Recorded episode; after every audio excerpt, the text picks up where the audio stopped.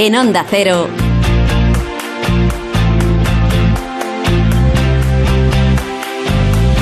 La brújula del verano.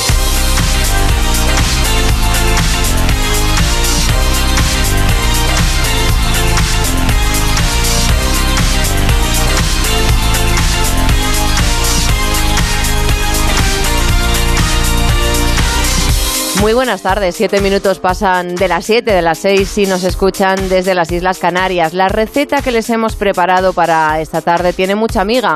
Apunten porque les hablamos de pan, del pan blanco con corteza crujiente y miga esponjosa, que es como nos gusta comer a los españoles, pero también de las nuevas modalidades que están irrumpiendo con fuerza en el mercado. Fíjense que consumimos eh, pan con masa madre de larga fermentación, con germinados, con semillas, con alternativas al cereal como podría ser el trigo sarraceno o la quinoa.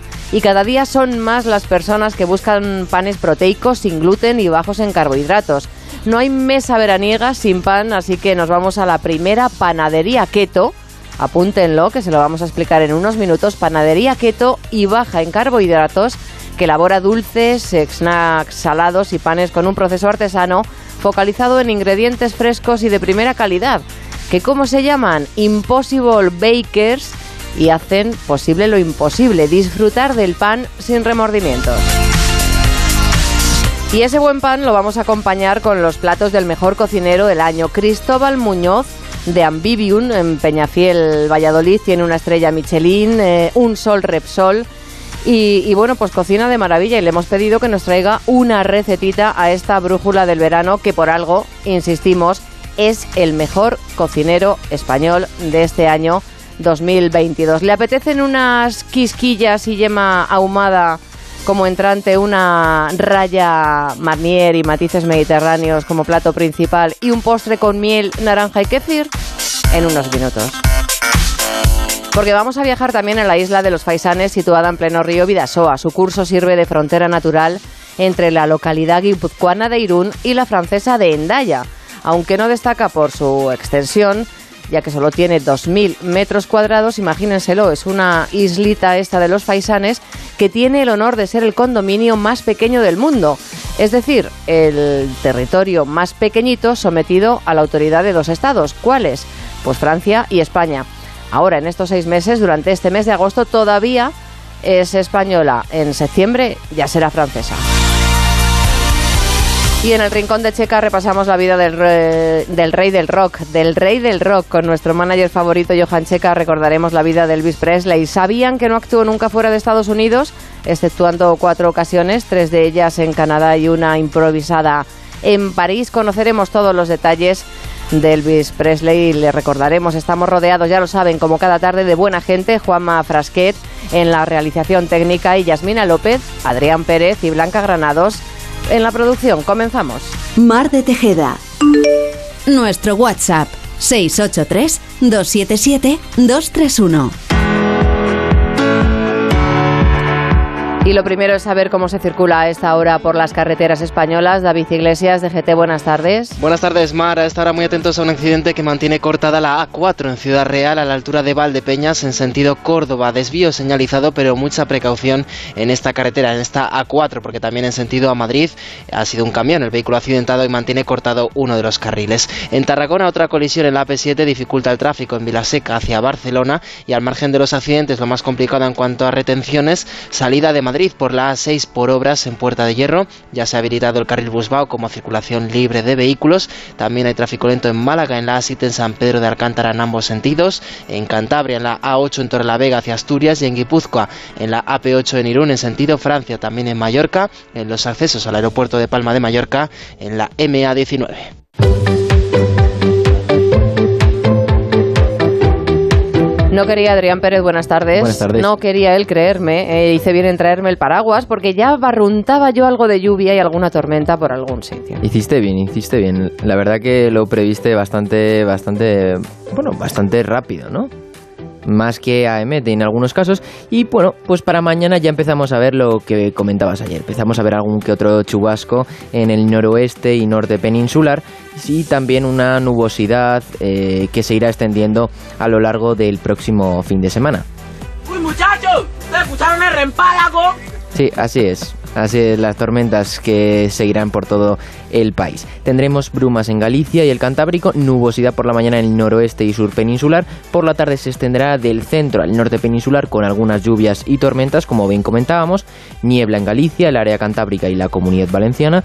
Calima en el sur de peninsular y Canarias. Las temperaturas, sin muchos cambios, serán unas temperaturas más tranquilas, sin tanto calor. Pues la tranquilidad, la tranquilidad es lo que más se busca. La tranquilidad, claro, la claro. tranquilidad es lo que más se busca, eh, pero sí que ascenderán en el área cantábrica y bajarán en la meseta norte. Como ayer, se, se- eh, seguirán subiendo y superando los 35 grados en muchas zonas del país. Y si te parece, vamos con las cifras. Estoy de muy mal humor, irascible e irritable. No me el extraña. calor. 35 grados en, Muchísimo calor. En el norte, pues es mucho. Muchísimo calor, ¿no? Las mínimas, la más baja, con 15 grados, seguirá en Teruel con la nueva compañía de Pontevedra. Qué fresco se está aquí, ¿eh? Pues a Teruel que nos vamos. O sea, a Teruel nos vamos hoy. O Pontevedra. o claro. Pontevedra para dormir tranquilamente porque aquí en Madrid es impensable dormir eh, con un poquito de brisa. Y en Ávila. Y en Ávila tendremos 19 grados, 20 habrá en Bilbao y Badajoz y Guadalajara tendrán 22. No está mal, ¿eh? No está, aquí mal. cerquita. No está mal. Uno más habrá en Castellón, con 25 estarán Málaga y Barcelona y la noche más calurosa estará en Almería con 27 grados. Ozu.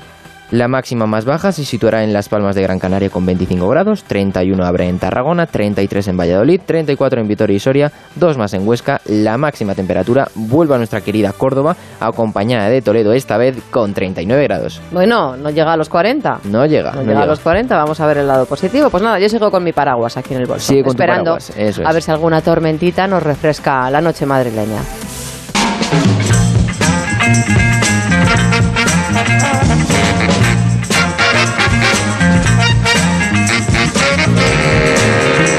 Se incorporan a esta mesa, a este debate sonoro de la brújula del verano. Yasmina López, muy buenas tardes. Muy buenas tardes. Blanca Granados, buenas tardes. Buenas tardes. Y Yasmina, ¿qué ha pasado eh, con este Forrest Gump del siglo XXI? Recuerda total porque en nueve meses le ha dedicado el protagonista del sonido que os traigo hoy al debate sonoro.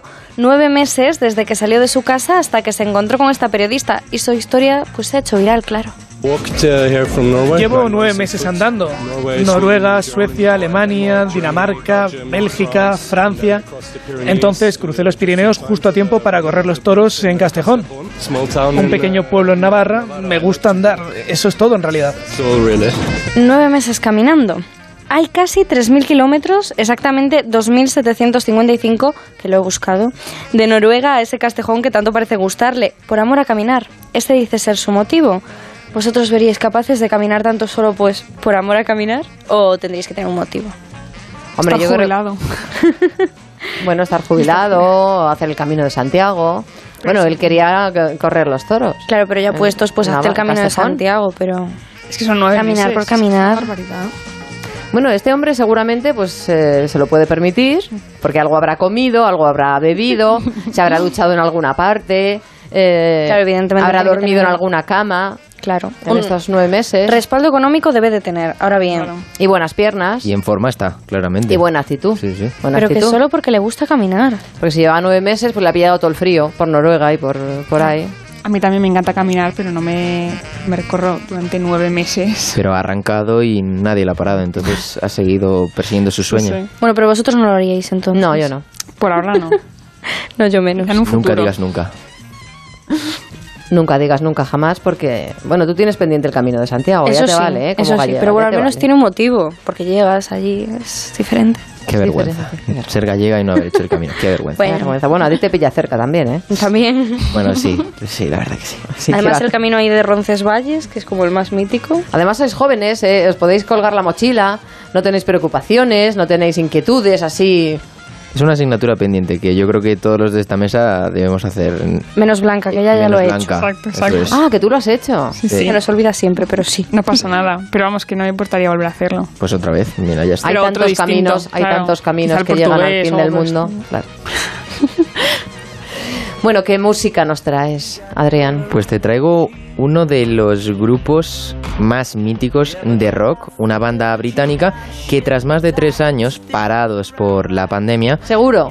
Seguro. Por la Confirmado. Confirmadísimo. Lo hemos confirmado con el manager del grupo que estamos escuchando, que son los Eso Arctic es, Monkeys. Arctic Monkeys, que vuelven, vuelven hoy a, a tocar en un escenario en Turquía tras más de tres años y van a hacer cuatro años desde su último álbum, ¿no? En 2018 que salía ese álbum Tranquility Base Hotel Casino, que era ese sexto álbum y que vendió más de 24.000 vinilos en su primera semana y pues en 2021 estuvieron trabajando en ese séptimo que será el que escuchen en Turquía en ese inicio de gira O 2000. sea, que llevan tres años 22. sin dar conciertos. Tres años sin dar Se cumplen conciertos. cuatro años de su último disco. Exacto.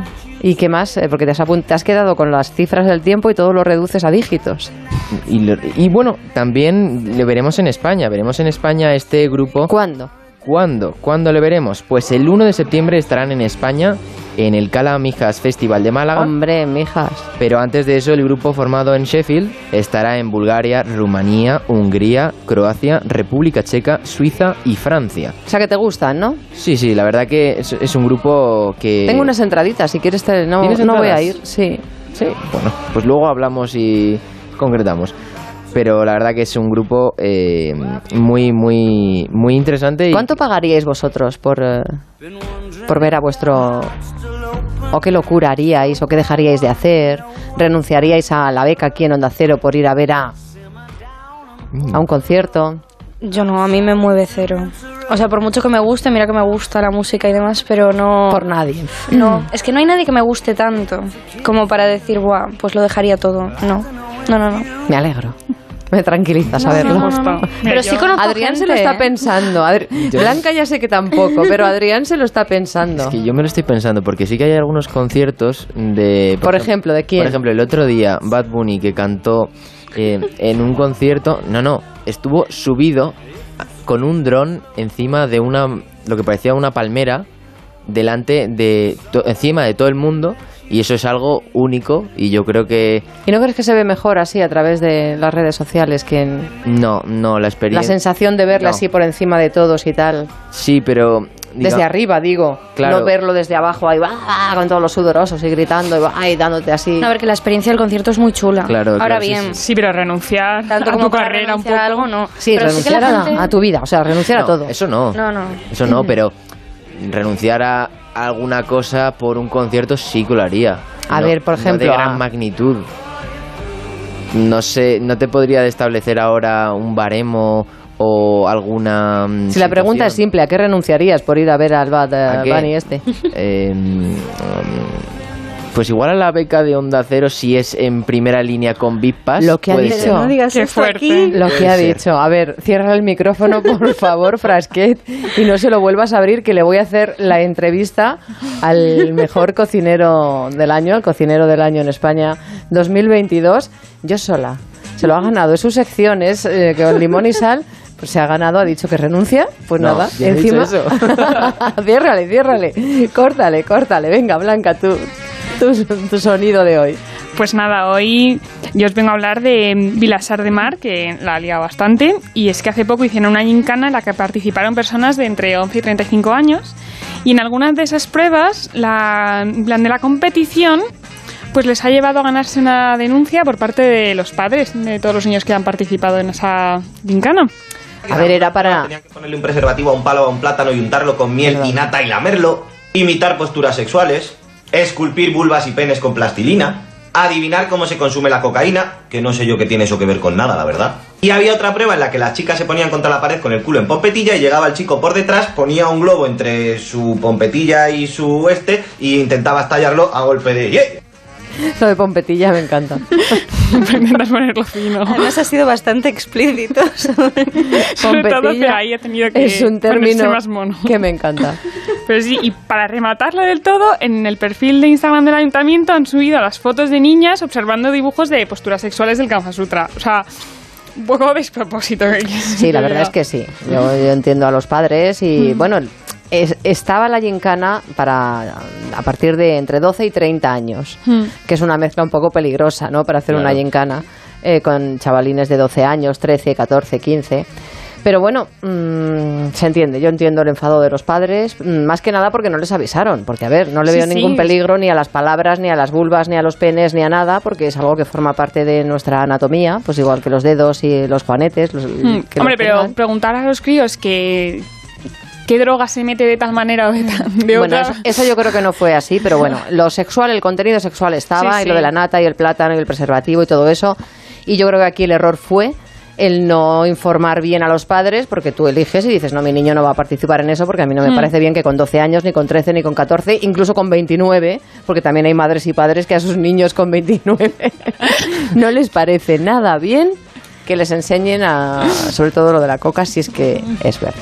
Bueno, polémicas aparte, ya se han llevado una, una denuncia, el ayuntamiento de Vilasar de Mar se ha excusado y, y bueno, pues hay que informar a los padres, que son Sí, sí. los tutores legales de los pequeños, y ellos que decidan si quieren que su niño participe o su niña o no. ¿A ti te parece fatalísimo, fatal? Bueno, ya de paso también que, no solo informen porque haya niños, ya que informen a todo el mundo, por si acaso, porque tú vas a una gincana y que te presenten ese panorama, puede Oh, ser pero, curioso. pero se podría haber enfocado de muchas formas, incluso de educación sexual y demás para los más pequeños. En es eso se verdad excusan, que si no te avisan, pues queda un poco chocante. Pero vaya, que realmente se podría enfocar de muchas formas y que si tienes 29 años, pues tienes que decidir tú y no tu mamá si quieres. es broma, hombre, ya lo sé. Pero seguro que hay muchos padres que me están escuchando No, no, y eh, 100%. los vuestros, seguramente. Si os ven participar en una gincana, pues no les va a parecer bien. Bueno, yo creo que a mi madre le haría mucha gracia, eh, personalmente. Ahora ya como... Sí, sí, sí, claro. Yo creo que sí. Yo creo que mi padre preferiría A no que a tuya, tú Adrián estás castigado, te recuerdo. O sea, me tienes, que, tienes que levantarme la mano cada vez que quieras que te abramos el micrófono. Yo creo que le da un infarto. ¿Ves? Claro. Y a la tuya Blanca también. Sí, yo creo que incluso preferiría que no se lo dijese esto. Igual que cuando me quiera ir a tirar en paracaídas, se lo digo cuando ya haya... Cuando lo hayas hecho. Exacto. Venga. Pues vamos a hacer una pequeña pausa y después que tenemos la mesa llena de pan, vamos a darle salida. Volvemos. En Onda Cero, la brújula del verano. Mar de Tejeda. El envío de Burfaxes ahora es mucho más cómodo, rápido y económico con notificados.com. Con notificados.com envíe Burfaxes a través de Internet cómodamente desde su ordenador, con la máxima seguridad y validez legal, 10 años de plazo para acuse de recibo y testimonio notarial de certificación de contenido. Notificados.com, Burfax online postal y electrónico. Venga a las rebajas de Muebles a Dama. Precios insuperables con la misma calidad de siempre, en una gran variedad de estilos y modelos, con su habitual trato amable, transporte y montaje gratuitos y la mejor financiación. Todo lo bueno de Muebles a Dama, pero ahora con rebajas. En General Ricardo 190 y en la web mueblesadama.com. ¿Conoces el nuevo café de fanático by Cafés La Mexicana? Tanzania AA Plus Jane Goodall Project, un café de edición limitada cultivado directamente en el santuario de chimpancés de Jane Goodall, en Gombe. Equilibrado y afrutado, perfecto para tomar con hielo este verano. Un café de fanático, la marca de cafés de origen de La Mexicana. Descúbrelo en sus tiendas o en lamexicana.es y recíbelo en casa en 24 horas. Restaurante Asfontes. Auténticos productos gallegos. Carnes, pescados, mariscos, caldo gallego, empanada, lacón y una amplia carta de vinos. Salones ideales para celebraciones y también terraza. Con el excelente trato de siempre. Asfontes. En General Laci 10 cerca de Atocha. Y ahora también en la calle Áncora 32. asfontes.com.es. Si te preocupas de buscar el mejor colegio para tus hijos y los mejores especialistas para tu salud, ¿por qué dejas la compra-venta de tu vivienda en manos de la suerte? Confía en Vivienda 2. Entra en vivienda2.com, la empresa inmobiliaria mejor valorada por los usuarios de Google. Con los ojos cerrados, vivienda 2. El 2 con número. Onda Cero, Madrid. Camina, cada paso tuyo a mí me contamina. Mueve las caderas como gelatina, lindura divina.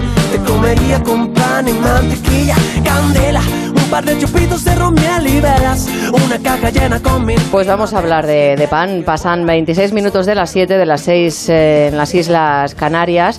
Eh, los prehistóricos, hay de- dataciones arqueológicas de hace 75.000 años antes de Cristo y hay datos eh, que demuestran que se molían semillas, eh, se mezclaban con agua y se formaba una masa que se cocía en forma de, de tortas. 15.000 años antes de Cristo es cuando ya está datado lo de que horneábamos pan y desde entonces pues estamos dándole a, a, todo lo que se mueve. Blanca Granados, ¿has investigado cositas sobre el pan? Pues sí, el pan es uno de los alimentos por excelencia y es que en España lo consumimos constantemente para el desayuno con el pan tumaca, jamoncito o, o con el aceite, la mantequilla. Luego como acompañamiento durante el almuerzo para la salsa de la carne de toda la vida y o con embutido para una cena así rapidita. Mm. Y es que sí, tú misma lo has dicho, era un producto que se cocinaba en cada casa, todo la amasaban y luego iban a un horno comunitario y cada uno hacía una marca distinta en el pan para identificarlos y así lo cada uno tenía el suyo y lo horneaban todos juntos y no tenían que tener un horno. En la pandemia la gente se lanzó a hacer pan, dejó sin levadura a media España. Sí, Y sin harina. ¿Tú has hecho alguna vez pan? Tengo una panificadora en casa porque mis padres también les dio muchísimo por por, hacerlo. El, por hacer el pan y tal. Y además, como tengo un hermano intolerante a la lactosa, así claro. probaban cosas. Y sí, sí, también se volvieron locos y ahora la panificadora está ahí sin usar. Pues porque parece fácil, sí, pero, pero no lo es. No, no. O sea, entre estas dificultades nos vamos a la panadería de, y bollería de Sauquillo de Villamalea con Miguel Ángel, quien deja claro que el horario de esta profesión no es uno fácil. Mm. Nosotros empezamos a las 3, las 4 de la mañana y muchos días termina a la hora de la cena.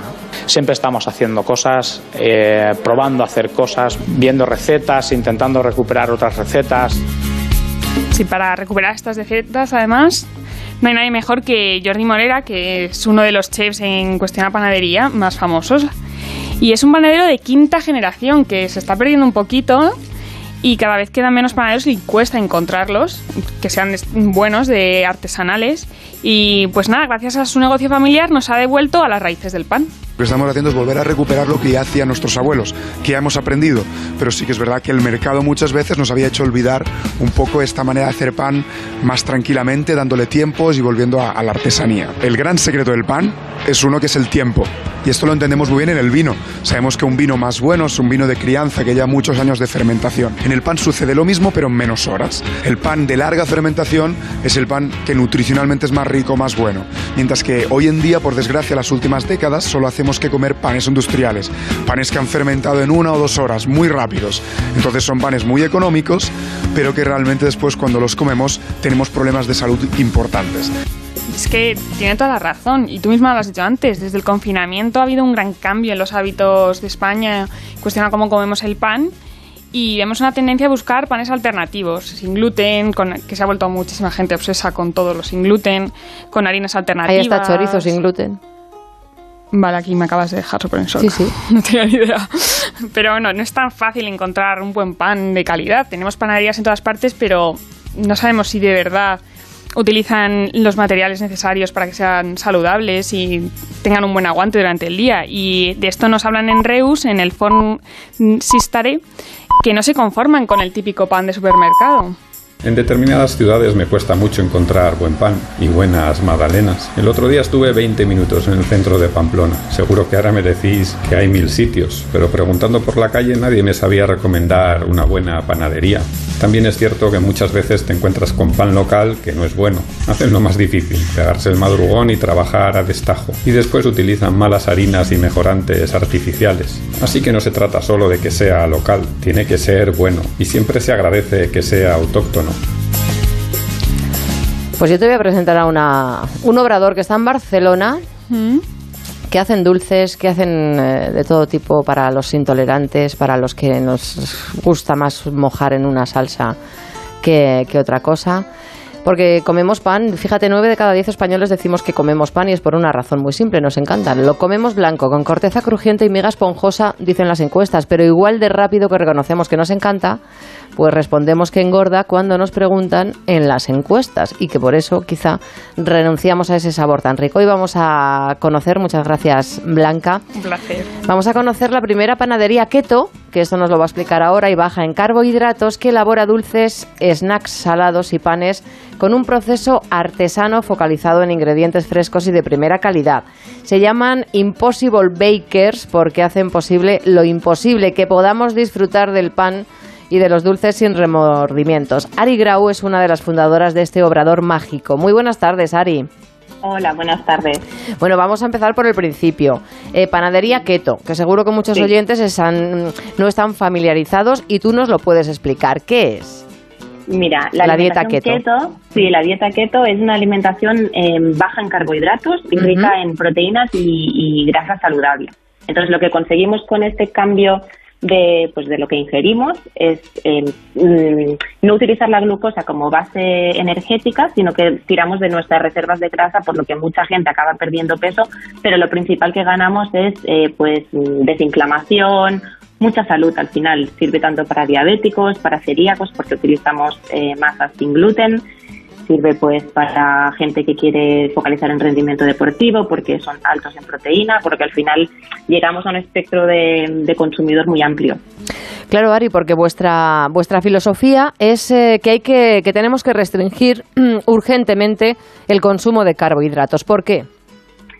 Eh, se está demostrando cada vez más que la base de la pirámide nutricional que nos han inculcado desde que, estamos, desde que somos pequeños no está del todo bien dimensionada. Es verdad que en, una, pues, en un momento en el que en tu vida haces mucho deporte y tal, sí que necesitas pues alta cantidad de carbos, pero es que vivimos en una sociedad totalmente sedentaria que apenas nos movemos de delante del ordenador, por lo que eh, nos estamos igual pasando de cantidad de carbohidratos para el tipo de, de vida que llevamos. Entonces, en ese aspecto estamos viendo pues que la obesidad está aumentando, están aumentando diabetes, em, resistencia a la insulina, cánceres, todo eso viene pues promovido por un, un auge en el consumo de carbohidratos y en específico de azúcares.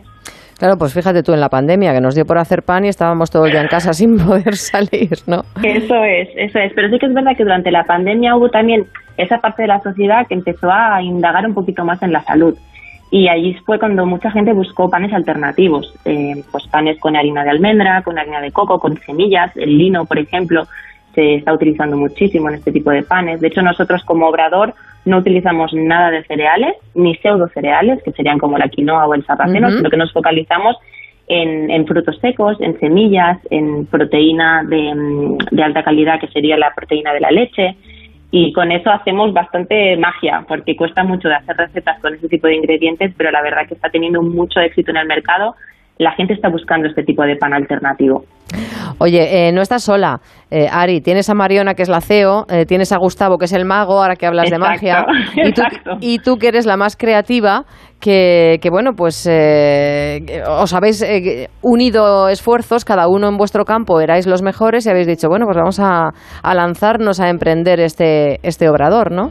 Así es, así es. Y la verdad, pues que cada uno de nosotros aporta su, su visión a cómo vemos la alimentación del futuro y creo que es un, no es un tándem, sino que es un trío muy, muy potente. Y, y, toda la comunidad que estamos creando, que ya somos más de 40.000 en Instagram y eso que hace menos de un año que nacimos, por lo que la verdad que, que estamos muy contentos con la aceptación del mercado. Tú descubriste, Ari, tu experiencia personal, descubriste la vida, la vida keto y te cambió la vida, ¿no? Llevabas luchando con los kilos y con la alimentación, eh, una auténtica pesadilla, y de repente mm, dijiste, pues es que me ha cambiado la vida. Así es, yo llevaba pues bueno más de 30 años con obesidad, eh, lo probé todo, todo tipo de mm. dietas, batidos, bueno, mm, creo que la gente que nos está escuchando lo se sabe, sabe el sufrimiento, sabe el sufrimiento. Hemos encontrado todas con eso, con los efectos yo-yo y al final sí que fue descubrir la alimentación cetogénica Ahora ya estoy más tirando a low carb porque al final ya llevo tres años y tampoco tienes que estar siempre en keto, pero el transicionar entre keto low carb sí que me está sentando súper bien y ahora ya no me preocupo por la báscula, sino que vivo tranquilamente, con digestiones súper livianas y bueno, a mí me ha cambiado la vida. Os encuentran nuestros oyentes en impossiblebakers.com. Yo la verdad es que ahí he visto los productos tienen una pinta maravillosa. Y si saben también cómo, cómo se ven, yo me apunto. Tú también das consejos eh, sobre dieta y sobre alimentación interesantes a través de arroba keto-aove. Y, y, bueno, pues el obrador está en Barcelona, pero ¿podemos pedir por internet, eh, Ari? Sí, totalmente. Servimos a toda España peninsular, Baleares, incluso a Portugal y a Francia. Pues nos quedamos con ese pan tan rico y, te agradecemos mucho que hayas compartido tu secreto aquí con nosotros en la brújula del verano. Un abrazo fuerte. Gracias a vosotros. Un saludo. En Onda Cero, la brújula del verano. Mar de Tejeda. Nuestro WhatsApp 683 277 231.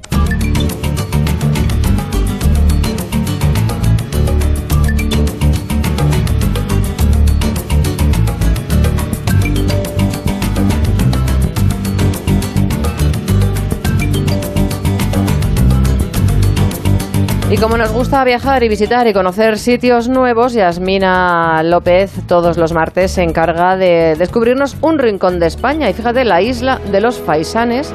Yo no la conozco y fíjate si conozco el Vidasoa y si conozco la zona y no, no, no me había percatado yo de esta de esta isla de los Faisanes. Eh, así que el condominio, lo decíamos al principio, Yasmina, más pequeño del mundo. Es que es muy poco conocida, pero con solo 2.000 metros cuadrados, hoy nos vamos a la isla de los Faisanes, que se consolida como el territorio de menor dimensión, sometido, como decías antes, a la autoridad de dos estados. Porque a pensar de lo que podamos pensar, no todas las fronteras están tan delimitadas como puede parecer. El río Vidasoa, entre las orillas de Irún y Endaya, funciona a modo de frontera natural entre la localidad guipuzcoana y la francesa. Tenemos turnos de seis meses que somos los responsables de la custodia, la seguridad y la administración de la isla. España tiene un turno de 1 de febrero al 1 de agosto y Francia lo cogería desde el 1 de agosto hasta el 31 de enero. Turnos de seis meses tras los que se entrega la isla al país vecino, sin llegar a afectar en gran medida a nadie, puesto que...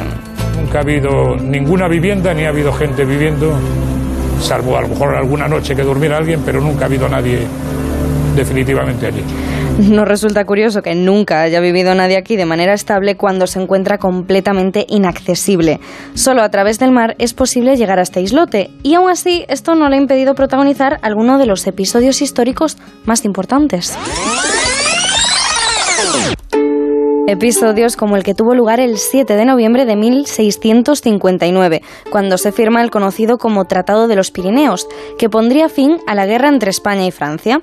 La isla fue escenario de tantas reuniones que incluso hoy es conocida también como la Isla de la Conferencia o la Isla de los Diplomáticos. De hecho, uno de los detalles que se pueden visitar en este espacio es un monolito con dos inscripciones, una en francés, que está mirando hacia Francia, y otra en castellano, que está mirando a España, con la fecha de 1856, que es cuando se firmó el Tratado de Bayona. Pero no todo fue guerra, también se pasó por el amor, cuando la isla de los Faisanes se convirtió en el lugar en el que Luis XIV y Felipe IV acordaron el matrimonio del primero con la infanta de España, María Teresa de Austria. Y no fue el único, porque ya en 1615 se había acordado la boda del rey francés Luis XIII y la princesa española Ana de Austria, hija de Felipe III. Y bueno, incluso los hermanos de ambos también se casaron en ese islote. Fueron tantos al final los amaños matrimoniales de esta zona que también se le ha apodado como la de las princesas. Oh. Pero bueno, al final te estoy explicando todos los nombres de sus apodos y no te he explicado todavía el de la isla. ¿A qué se debe que su nombre real sea la isla de los faisanes? ¿Pensarás que hay faisanes? No. No. Nada que ver. Nada que ver con lo que nos podríamos imaginar. No hay faisanes en la isla y no hay ningún tipo de relación con estas aves. Según múltiples historiadores, el origen de su nombre no es más que una mala traducción de la época.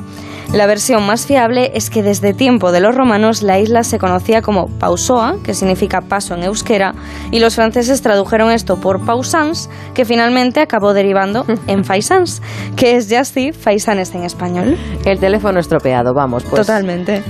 La isla de los Faisanes. Bonita historia, gracias Yasmina. A ti. En Onda Cero, la brújula del verano. Mar de Tejeda.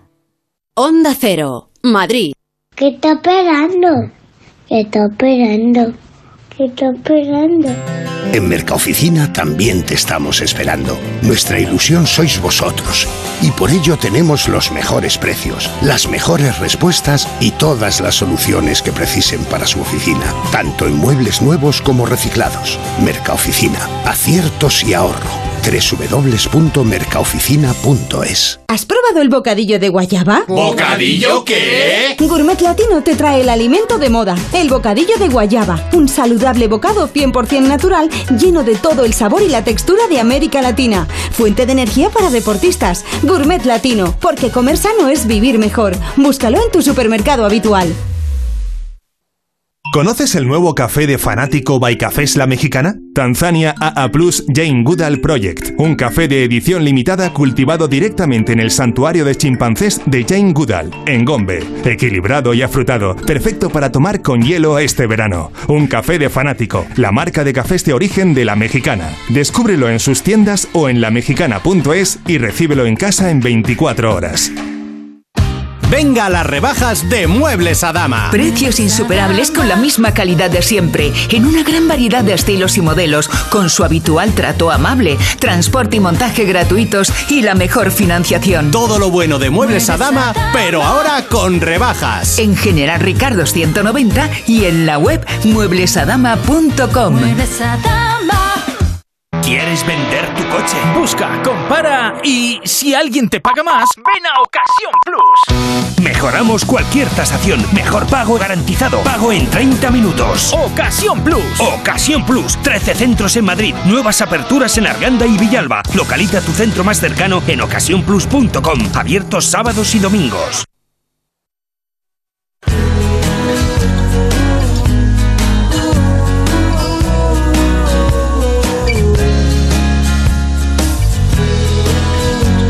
En Onda Cero, la brújula del verano. Mar de Tejeda. Tengo que confesar que a veces no me gusta. Hablamos de cocina, de gastronomía. Adrián Pérez, buenas tardes. Buenas tardes. ¿Y a quién nos traes? A uno de los grandes. Hoy traigo a uno de los grandes, un chef, bueno, no, no, no, ¿qué digo chef? El chef. Te traigo al chef, al mejor cocinero de España 2022, que resulta que también fue la promesa de alta cocina. La mejor promesa. La mejor promesa de alta cocina en 2013 por Le Cordon Bleu. Y no solo eso, esta almeriense ha trabajado con grandes cocineros destacando a Dani García en el restaurante Calima, a Paco Pérez en el restaurante Terra o a Francis Paniego en el restaurante Tondeluna, llevándolo a lo que es su casa actual, Ambivium. En 2020 consiguió su primera estrella Michelin y su primer Sol Repsol en este restaurante situado en Peñafiel, Valladolid, del que sigue siendo chef actualmente. Cristo- Cristóbal, muy buenas tardes. Hola, muy buenas tardes. Enhorabuena, tenemos, eh, bueno, en abril conseguiste hacerte con ese galardón el mejor cocinero 2022 y creo que, bueno, es Tierra de Vinos donde estás, en Valladolid, en Peñafiel, y acabáis de estrenar hace poquito tiempo una bodega maravillosa. Sí, así es. Eh, bueno, la bodega de, de Ambivium eh, la hemos estrenado para, para esta temporada, para el 2022, y es que, bueno, la, temporada arrancó por todo lo alto con, con esta bodega y, y, bueno, en abril también llegó el, el concurso cocinero del año y, y la verdad que está siendo una temporada muy, muy bonita. Mm. ¿Cuál crees que ha sido la clave para, bueno, para ser elegido mejor cocinero de España 2022? Bueno, yo creo que, que la clave y con lo que me quedo es una, una lección de vida, que en este caso eh, fue simplemente el disfrutar de, de mi trabajo, de, de lo que es mi pasión. Y, y bueno, pues eh, nos tocó a, a nosotros, a, a William, que, que fue el, el ayudante que vino conmigo, y pudimos traer el premio aquí hasta, hasta Medium. Y fíjate que te hiciste con ese, con ese galardón con una propuesta eh, que llamaste pastela mozárabe, un menú compuesto por guisante del maresme, quisquillas y yema ahumada, que eso es una, tiene que ser una delicia. Eh, raya Marnier y, y matices mediterráneos. Ahí tu Almería natal te tira, ¿no? Sí, bueno, en este caso eh, íbamos ligando eh, el producto de la zona de, de Castilla, o sea, perdón, de Barcelona, sí. o sea, producto de cercanía, como es ese guisante del maresma, y, y también utilizamos mucho lo que es la técnica de, de mi Almería natal, como Claro. decías. Aparte de, de, bueno, de, de esta pastela mozárabe, ¿qué, qué más ingredientes, qué más materias primas y recetas almerienses em, vas a trasladar o has trasladado ya en tu cocina? Porque recordemos que Lubrín está únicamente a 30 kilómetros de Garrucha y las gambas de Garrucha, por Mm. ejemplo, son famosísimas. Bueno, pues eh, en este caso llevamos también a ese concurso eh, una maravillosa quisquilla del mar de, Alborán. Y, y bueno, sí que es cierto que tenemos esos pequeños guiños y esos gestos con, con lo que es mi Almería natal, como bien decís, eh, pero sin olvidar que nos encontramos en, en Castilla y, y sobre todo el producto que, que hay en esta tierra que es maravilloso. Y a ver, ahora mismo, ¿qué es lo que está sirviendo en estos días de tanto calor ahí en, en Valladolid, en Peñafiel? Pues ahora justamente hemos hecho el cambio de, de menú verano, eh, hemos cambiado alguna, algunas de las recetas del, del menú que tenemos en, en Amphibian eh, y es que en este caso, bueno, pues la verdad que está pegando bastante fuerte el calor aquí en esta zona y, y necesitamos de unas recetas más ligeras y sobre todo acompañadas eh, de salsas menos pesadas, que, que el menú no te haga terminar eh, cansado, ¿no? Claro. De, de disfrutar de la experiencia. Por ejemplo, danos una recetita, así rápida. Pues mira, eh, ahora mismo acabamos de añadir un plato que es muy muy interesante y se trata de, de una lubina madurada que la cocinamos en, en nuestra parrilla para transmitir esos matices ahumados y viene acompañada de, de una sopa de, de tirabeques y el propio tirabeque salteado. Es un plato muy muy fresco y, y muy ligado al verano. ¿Lo podríamos hacer cualquier, cualquier persona en casa? sin ningún problema. Y a la hora de, de- de elaborarlo, ¿qué, qué es lo que tenemos que tener más en cuenta? Bueno, yo creo que, que a la hora de elaborarlo lo principal eh, es escoger un, un buen pescado. Eh, nosotros en, en el restaurante, eh, bueno, seleccionamos unas lubinas de unos 4 kilos más o menos. eh, sufren un proceso de maduración, que quizás esto es lo más, Complejo. lo más Complicado de hacer en casa, ¿no? complejo, efectivamente. Eh, pero bueno, habría otros procesos para intentar acelerar un poco este procedimiento que realizamos en el restaurante, pero lo principal es que el producto sea de, de una excelente calidad, que es lo que trabajamos y lo que traemos hasta aquí, hasta Ambivium, y, y luego sobre todo pues utilizar un- una verdura que, que sea muy fresca y, y que tenga el punto de cocción correcto, ¿no? ¿Y cuál es ese punto de cocción correcto? Porque no todo el mundo, hay gente que le gusta muy al dente la verdura y otros que les gusta muy pasadita. Yo soy de los que me gusta un poquito al dente. Al dente, ¿verdad? Eso es. Que se Y- y aprecien los textura. sabores y la textura de la, de la verdura. Pues un placer, Cristóbal Muñoz. Eh, a ver si nos acercamos a Peñafiel y te hacemos una visita y lo que tú dices, si la lubina es buena, aunque no tengamos eh, en casa para hacerle esa maduración que tú lo haces en el restaurante, que es tu secreto, seguro que nos queda muy rica. Un placer y nos encontramos en Ambivion. Gracias, Cristóbal, y enhorabuena. Muchísimas gracias a vosotros. Un abrazo. Adiós. Gracias. Bueno, Adrián, que has visto que te, soy buena gente, ¿no? Y que te he perdonado y Me- te he me dejado me preguntarle. y- muy bien, oye, me ha Pero para, encantado. para nuestros oyentes, que era una broma, ¿eh? Me ha encantado con Cristóbal Muñoz, Un- el un mejor cocinero de este año en el que estamos, Eso es. 2022. Ya hasta veremos mañana. si 2023 también. El hombre será otro. ¿O no?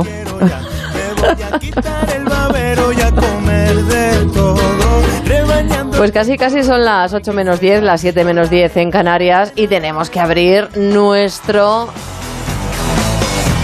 rincón de checa.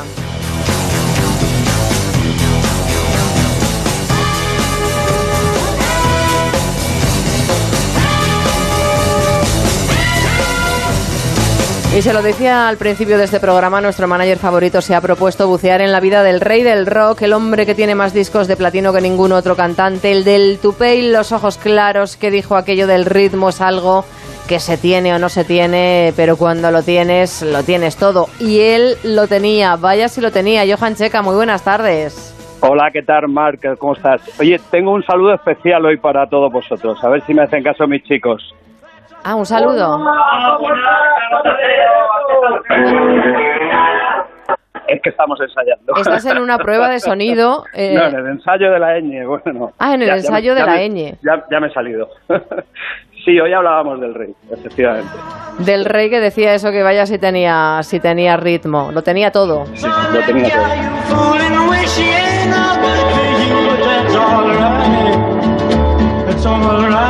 Este fue su primer single en 1954 y fíjate, nació en tu pelo. Nació en tu pelo. Tu pelo, en fíjate luego que el tupé y tal, lo que los hay muy graciosos en, en Oye, internet. está bien tirado, está bien tirado. En tu sí, pelo, no- Mississippi. Claro, tu pelo.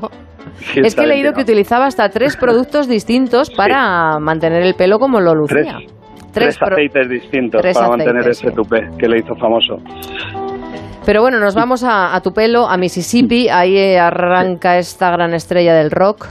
Sí, en 1935 nace Elvis Aaron Presley en una familia muy humilde Y eh, es curioso que, que todas estas historias, estas leyendas de la música tan importantes no para, para la humanidad, diría yo, ¿no? Empiezan todas un poco de casualidad, ¿no? El otro día hablábamos de, de cómo se encuentran Mick Jagger y Keith Richard en Sí. una estación de tren y ahí empiezan los Rolling.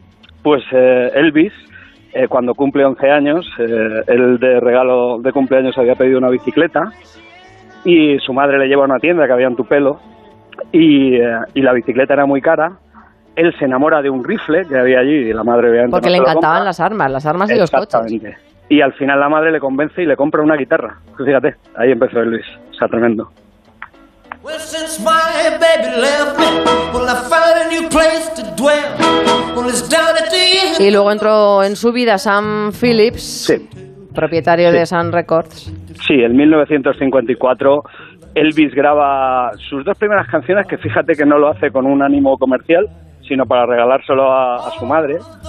Y graba un disco que le cuesta cuatro dólares en, en Sun Records, ¿no? en, aquel, en, aquella, en aquel estudio de, de grabación, que el dueño era Sam Phillips. Esa grabación la ve Sam Phillips y obviamente le hace firmar un papel y al año, eh, buscando eh, nueva, nuevo- nuevos productos que sacar, eh, llama a Elvis, se meten en una sesión de grabación que es larguísima y cuando ya están a punto de tirar la toalla, pues Elvis canta aquel famoso primer single que has puesto antes y desde ahí hasta la leyenda.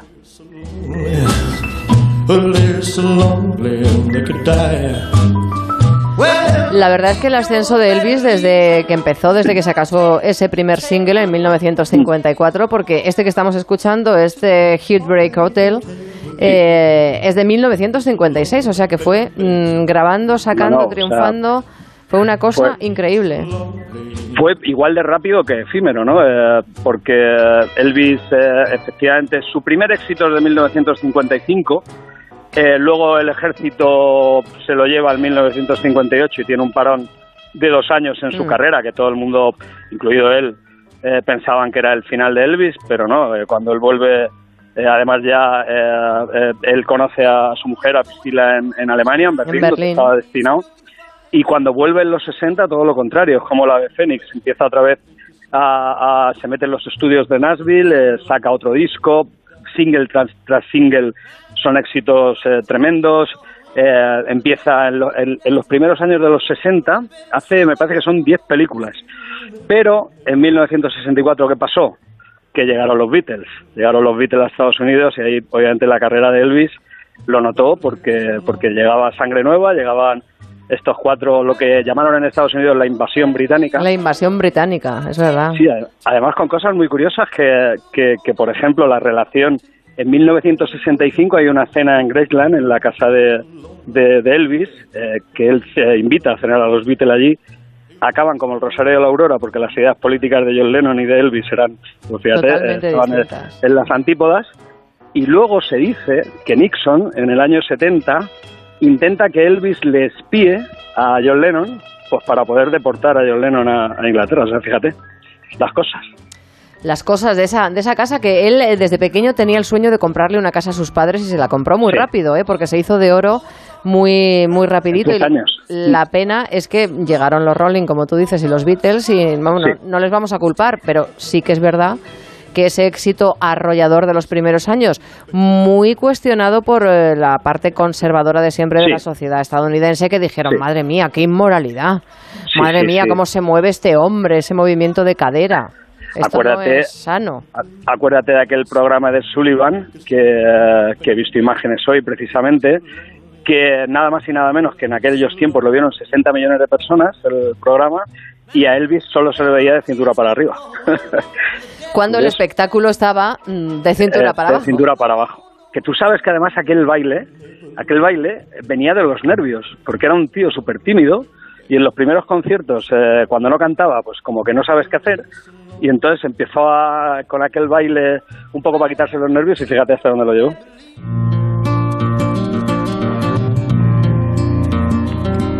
as the snow flies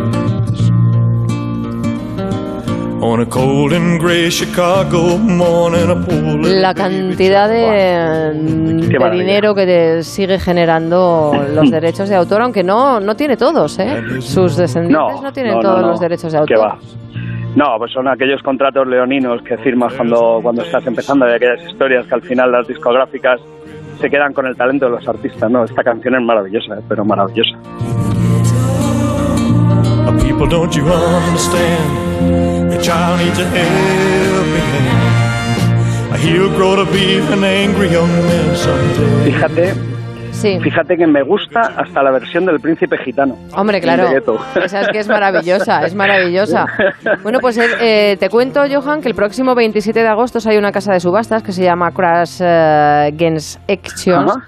y Sí. que tiene una colección de joyas de Elvis, mm, joyas que fueron obsequiadas a su representante, el coronel Tom Parker, Sí, que sí, habían exacto. estado perdidas por más de 50 años, 200 Su manager. accesorios, eh, incluye anillos de oro incrustados con joyas, relojes, cadenas, en fin, pues eh, cuenta con el... Yo, yo, creo que no voy a, no voy a poder pujar. Yo tampoco, pero me gustaría, porque esa estética... Es verdad que alguno de los trajes, eh, eh, su sastre fue Frank Sinatra. De Pues eso dicen, trajes. eso, eso dicen. Yo eh, eh, no, no es una cosa eh, que se pueda decir que es eh, verdad al 100%, pero sí que sí que se dice, sí que se dice. Y tampoco me extrañaría, eh, porque al final Elvis fue muy grande, tan grande como para que Frank Sinatra le diseñara un traje, claro que sí.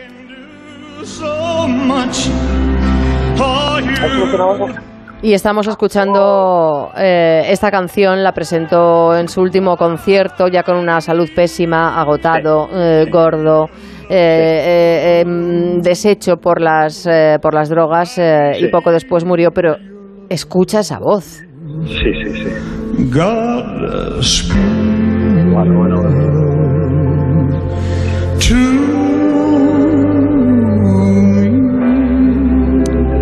Grande entre Y los... qué, gra- y, qué, y qué canción, ¿eh? Y qué canción, y qué Cuando decían canción. que estaba acabado. bueno. Johan, pues nada, te dejo que sigas. Eh, un beso para todos los que te rodean, que los quiero también, tanto como a ti. De tu y, parte, ellos lo y mañana volvemos aquí con el rincón de Chetka. Y me voy a despedir. eh, Un beso grande. Me voy a despedir con un guiño a Olivia, que se nos ha ido. Olivia Newton-John, 73 eh, años. Y bueno, pues este es nuestro pequeño homenaje de la brújula del verano. Se habrán enterado durante todo el día. Fallecía ayer a consecuencia de un cáncer. eh, llevaba luchando varios años. Al final, muy joven, no ha podido ser. Vamos a saber cómo se circula hasta ahora antes de marcharnos por las carreteras. David Iglesias de GT, buenas tardes. ¿Qué tal, Mar? Buenas tardes de nuevo. Pues hasta ahora continúa cortada en Ciudad Real la A4 por el accidente de un camión en Valdepeñas en el kilómetro 197. Está cortada esta A4 en sentido Andalucía, con desvío debidamente señalizado. También si circulan hacia Madrid por esa vía van a encontrar cortado un carril, así que mucha precaución. Otro accidente en Tarragona, en la AP7 en Vilaseca, provoca algunas dificultades en sentido Barcelona y al margen de los accidentes, algunas dificultades también de salida de Madrid por obras en la A6 en Puerta de Hierro, en Málaga en la A7 en San Pedro de Alcántara en ambos sentidos, en Guipúzcoa en la AP8 en Irún sentido Francia y en Mallorca hay complicaciones hasta ahora en Campastilla en la MA19 en los accesos al aeropuerto de Palma. Les dejamos en la compañía de José Miguel Azpirot y la brújula. Volvemos mañana. Sean felices. En Onda Cero, la brújula del verano. Mar de Tejeda.